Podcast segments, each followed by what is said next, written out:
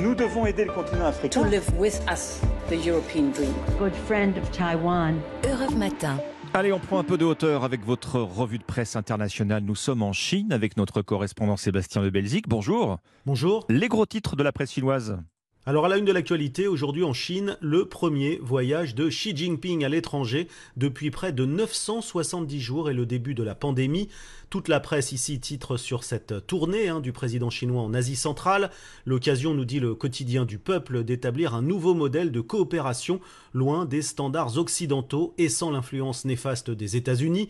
Le président chinois en effet choisi le Kazakhstan et l'Ouzbékistan pour cette première sortie. Le Global Times nous rappelle que Vladimir Poutine est également du voyage. Les présidents russes et chinois qui doivent se retrouver ce jeudi dans la ville de Samarkand en Ouzbékistan pour définir ensemble, nous dit le quotidien communiste, un ordre international plus juste, comprenez sans l'OTAN, sans les États-Unis et sans les Européens. Nous partons maintenant au Kenya avec vous, Charlotte Simonard, une destination lointaine pour des préoccupations très proches des nôtres. Il est aussi question du coût de la vie dans les journaux du pays. Les temps sont durs à la une du Nation alors que le nouveau président du Kenya entre tout juste en fonction.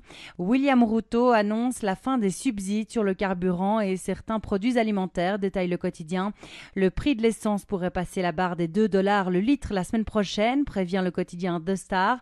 Un prix historique qui aura un effet énorme sur l'inflation qui culmine déjà à 8,5%, explique l'article. Les électeurs de William Ruto attendent de lui un miracle alors que l'anxiété gagne la population affirme le site d'info Kenyans. Le désormais président estime que ces subventions sont un énorme fardeau pour le trésor public. La précédente administration avait gelé les prix en juillet dernier pour soutenir les Kenyans en ce temps de crise. Et nous voici enfin au Mexique avec vous, Gwendolina Duval, la une des journaux mexicains ce jeudi. À la une, le Mexique qui s'apprête à célébrer son indépendance. Des événements ont lieu dans tout le pays et même hors des frontières, aux États-Unis notamment, en Californie, à New York ou encore à Salt Lake City, comme l'annonce Telemundo.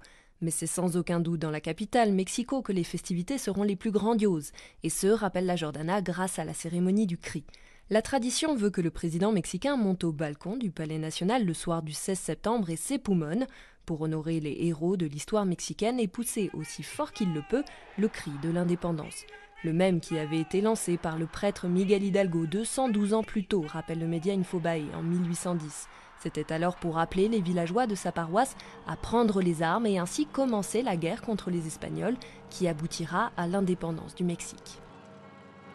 Merci Guadolina Duval, merci à nos correspondants. Dans un instant, vous retrouvez Dimitri Pavlenko sur Europe 1. A tout de suite.